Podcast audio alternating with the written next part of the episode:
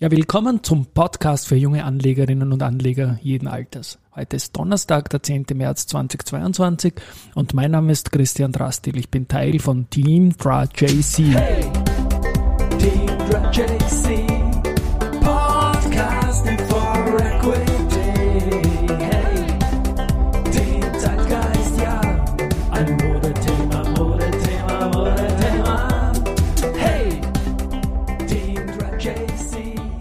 Ja, und der heutige Beitrag ist wie alle Märzbeiträge unterstützt von Wienerberger und Trockeneisonline.com. Zu beiden äh, werde ich im Verlauf von diesem Podcast noch was sagen. Blicken wir mal auf den Markt. Der ist heute nach dem Rekordtag gestern wieder etwas schwächer. Der ATXDR liegt aktuell um 15.15 Uhr bei circa 6.400 Punkten. Das ist ein Minus von 1,19 Prozent seit gestern und circa 18% Minus seit Jahresbeginn. Die stärksten Titel sind Rosenbauer, UBM und BAWAG. Bei UBM ist eine Nachricht da gewesen, ähm, dass man sich zum Ziel setzt, Europas größter Developer von Holzbauten zu werden. Das ist nicht neu. Äh, das hat Thomas Winkler auch in einer Covergeschichte von uns im Herbst schon groß ausgeführt.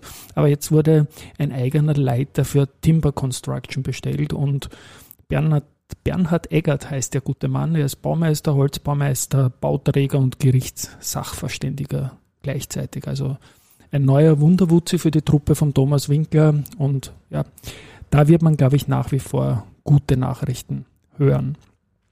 Gestern war der größte Punkteanstieg in der Geschichte des DAX. Das muss man sich auch mal geben. Das haben heute sämtliche Podcasts, äh, die aus Deutschland kommen, ausgeführt. Ich habe mir das dann über unsere PS Engine äh, dann für Österreich angeschaut und die Antwort ist nein. Es war nicht der größte Punkteanstieg im ATX, es war der zweitgrößte im ATXDR und der dritte im ATX. Wir haben am gestrigen Tag gemessen ATXDR 433 Punkte plus gemacht von 6046 auf 6479 Punkte. Und diese 433 Punkte wurden übertroffen bereits im Jahr 2008. Damals stand der ATXDR noch viel niedriger, nämlich bei 3991 Punkten. Und am 19. September im Jahr 2008 ging es dann an einem Tag von diesen 3991 auf 4450 Punkte. ATX selber hat diesen Effekt über die Dividenden nicht und hat deswegen nur den drittgrößten Tag in der Geschichte gehabt. Die RBI hat gestern 17,32 Prozent gewonnen. Das war der größte Tagesgewinn seit zwölf Jahren. Und der selber hat 7,16 Prozent gewonnen. Das war der größte Tagesgewinn seit November 2020. Morgen wird es wichtig sein äh, für die CA Immo. Da ist der zweite Tag der 5 Euro Dividendentranche, die ge Gehälfte, also in die Hälfte genommen wurde. Jetzt habe ich das Wording nicht, aber es gibt die zweiten 2,50, sagen wir es auf Steirisch von den 5 Euro und das ist natürlich gemessen am jetzigen Kurs knapp unter 30 eine sehr schöne Ausschüttung, 2,50 exakt am Morgen. Blicken wir auf die Nachrichten noch. Ähm, der Verbund wird in Spanien weiter investieren und macht eine zweite große Geschichte jetzt, hat 70 Prozent an vier von Capital Energy entwickelten Windparks erworben und da geht es in Summe um nicht weniger als den Verbrauch von fast 150.000 spanischen Haushalten. Kaufpreis und weitere Details der Transaktion stillschweigen. Aber der Verbund ist heute eine der wenigen Aktien, die im Plus liegen. Also dieser Weg in diese Energieformen wird an der Börse unterstützt. Unterstützt haben auch sehr viele Vorstände mit Director Dealings in den vergangenen Tagen und die Solveig Menagali, ein Vorstandsmitglied der Wienerberger, die wir im Podcast auch immer wieder gebracht haben, hat 2000 Aktien zu 24,67 Euro gekauft unlängst. Also die Aktien stehen jetzt schon schön höher. Detto hat das der Wienerberger Vorstand Harold Schwarzmeier gemacht. Der hat zwei Cent mehr dafür bezahlt. Laut den Director Steelings, er wird es verkraften können. Und auch der Adico-CEO, der Herbert Juranek, hat 2200 Aktien zu 11 Euro erworben. Also das sind ganz, ganz ordentliche Sizes, die da gekauft werden und finde ich ein starkes Signal an den Kapitalmarkt. Zur Wienerberger habe ich Social Media noch eine Anekdote gefunden. Äh, sie haben ja die Zahlen veröffentlicht und die waren recht gut, meiner Meinung nach sogar sehr gut. Share Buyback Programm gibt's auch. Und der CEO, der Heimo Scheuch, der postet momentan auf Social Media Fotos, wo er in New York irgendwie herumrennt.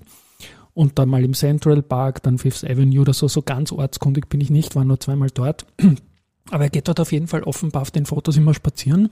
Und dazu schreibt er immer, wir präsentieren unsere tollen Zahlen in New York. Und da muss man sich irgendwie so vorstellen, dass er das den Passanten so erklärt, wie toll die Wienerberger Zahlen sind, laut den Fotos hin.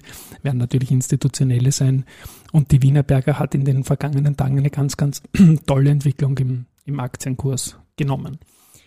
Weiters, äh, es gibt ja den Husker-Preis von der B&C Privatstiftung und der ist 2022 unter dem Motto All Stars. Und damit werden jene Projekte ausgezeichnet, die zwischen 2005 und 2020 bereits einmal nominiert waren. Und da gibt es dann fünf Projekte, die quasi die Trophy-Projekte sind, die die besten sind. Und darunter ist auch die börsennotierte Marinomed, die hat 2016 den Husker-Preis erhalten und ist jetzt erneut für den Forschungs-Oscar nominiert. Und da drückt man natürlich im Besonderen die Daumen. Zu Marinomed haben wir ähm, im Rahmen der Börse-Highlights, der persönlichen fünf Börse-Highlights, die wir im Q4 eingeholt haben, den Werner Schleritzko noch gehabt. Der ist äh, von der österreichischen Beamtenversicherung und hat den Börsegang von der Marinomed neben jenen von Intercell Böhler-Udeholm und Föstalpine als persönliches Highlight genannt. Bei Lenzing gibt es auch eine kleine Geschichte. Da wurde gestern äh, veröffentlicht, dass der neue Vorstand fixiert ist. Und zwar ist es eine interne Besetzung durch den Stefan Silav, äh, den bisherigen CTO, COO der Lenzing. Der wird nun CEO und das ist, glaube ich, eine gute Sache. Der genießt am Markt einen tollen Ruf und nachdem sich bei Lenzing zuletzt vieles verändert hat und es klar war, dass der Kurt Prinzorm nur temporär vom Aufsichtsrat in den Vorstand wechseln wird, ist es jetzt so, dass die interne Nachbesetzung sicherlich ein gutes Zeichen in puncto Kontinuität und Strategie sind. Die Aktie gefällt mir sehr gut. Und jetzt die Anekdote dazu. Der Kommunikationschef, der Dominik Köfner, hat am gleichen Tag dann gepostet und ich habe es am Abend nur so gesehen während dem Herrenslalom. May we introduce, this is our new Lansing Group Baby. Natürlich hat er, man dachte, okay, der kann nicht den Vorstand meinen, den neuen, den CEO, sondern nein, er hat Lansing Thailand gemeint, dort, wo man jetzt seit kurzem tätig ist und das Ganze schaut auch von den Bildern her zumindest sehr, sehr gut aus.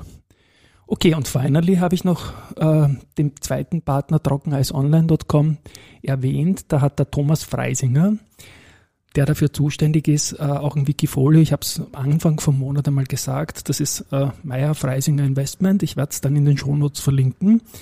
Und der hat jetzt seit Jahresbeginn 2022 in diesem fürchterlichen Börseumfeld eine Performance von 46 Prozent plus gemacht. Und ich habe ihn da mal gefragt, ähm, wie er mit seinen Shortwetten, das wusste ich, dass er da Short geht, aber wie er das genau gemacht hat und über welche Produkte und über welche Underlyings, man kann sich zwar eh alles über Wikifolio rausschauen, aber ich wollte es in seinen eigenen Worten hören. Und da werde ich jetzt äh, mal BioNTech anführen. Die BioNTech, die Firma, die gefällt ihm nicht so ganz gut. Und da ist er der Meinung, dass die Altgesellschafter halt auf Kosten der Anleger ein bisschen Kassa gemacht haben. Okay? Der Free Float ist jetzt sehr, sehr hoch momentan. Und er glaubt jetzt nicht mehr ganz an die Aktie und hat sie immer wieder geschortet, bis kein Hebel mehr vorhanden war. Natürlich nur mit kleiner Gewichtung. Aber er war immer knapp an der K.O.-Schwelle und dann letztendlich ist er sich noch ausgegangen. Und mit welchem Zertifikat, mit welchem Best Turbo Optionsscheine Open Endput er das gemacht hat, das äh, werden wir dann in den Shownotes verlinken. Für Österreich viel näher ist natürlich die RBI. Das ist ganz klar. Die war der große Spontanverlierer, hat dann mehr als 50 Prozent verloren, nachdem die Verstrickungen in Russland bekannt geworden sind und dass die Bank, Verzeihung, dass die Bank ein hohes ähm, CE-Exposure hat, ist sowieso klar.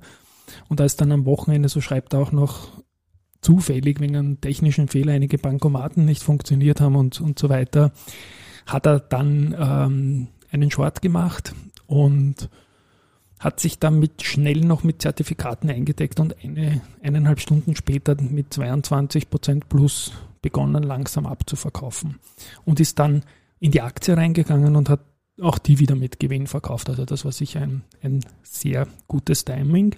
Und die dritte, auch da werde ich das Zertifikat dazu in den Shownotes verlinken. Es ist ein Produkt der Societe Generale, wie die anderen auch. Letztendlich LVMH, das war auch so eine Geschichte, großes ähm, Exposure letztendlich äh, und der Ausstieg der, der Luxusmarken aus Russland und auch da einen Short gemacht und konnte diesen am nächsten Tag mit plus 44 Prozent wieder verkaufen. Also das muss man sich mal trauen, das muss man mal recherchieren, davor ziehe ich eigentlich den Hut. Und in seiner finalen Aussage ist auch noch so ein Punkt drinnen, den man auch schon öfters gehört haben im Zusammenhang mit Zertifikaten und Hebelprodukten in beide Richtungen. Im Vorjahr zum Beispiel bei der Valneva nach oben, diesmal bei einigen Shorts nach unten. Und dem, dem Thomas Freisinger ist aufgefallen, dass immer wenn er seine Short-Zertifikate und Positionen weiter erhöhen wollte, war der Kauf dann nicht mehr möglich, weil das Produkt dann ausverkauft war. In diesem Szenario kommt man halt dann zur Idee, dass man vielleicht richtig gelegen ist, wenn es das Produkt, das man gerne hätte, danach nicht mehr gibt. Gut, finally hoffe ich, dass die Welt wieder etwas normaler wird und ja, vielleicht halten Sie mich für einen Träum, aber.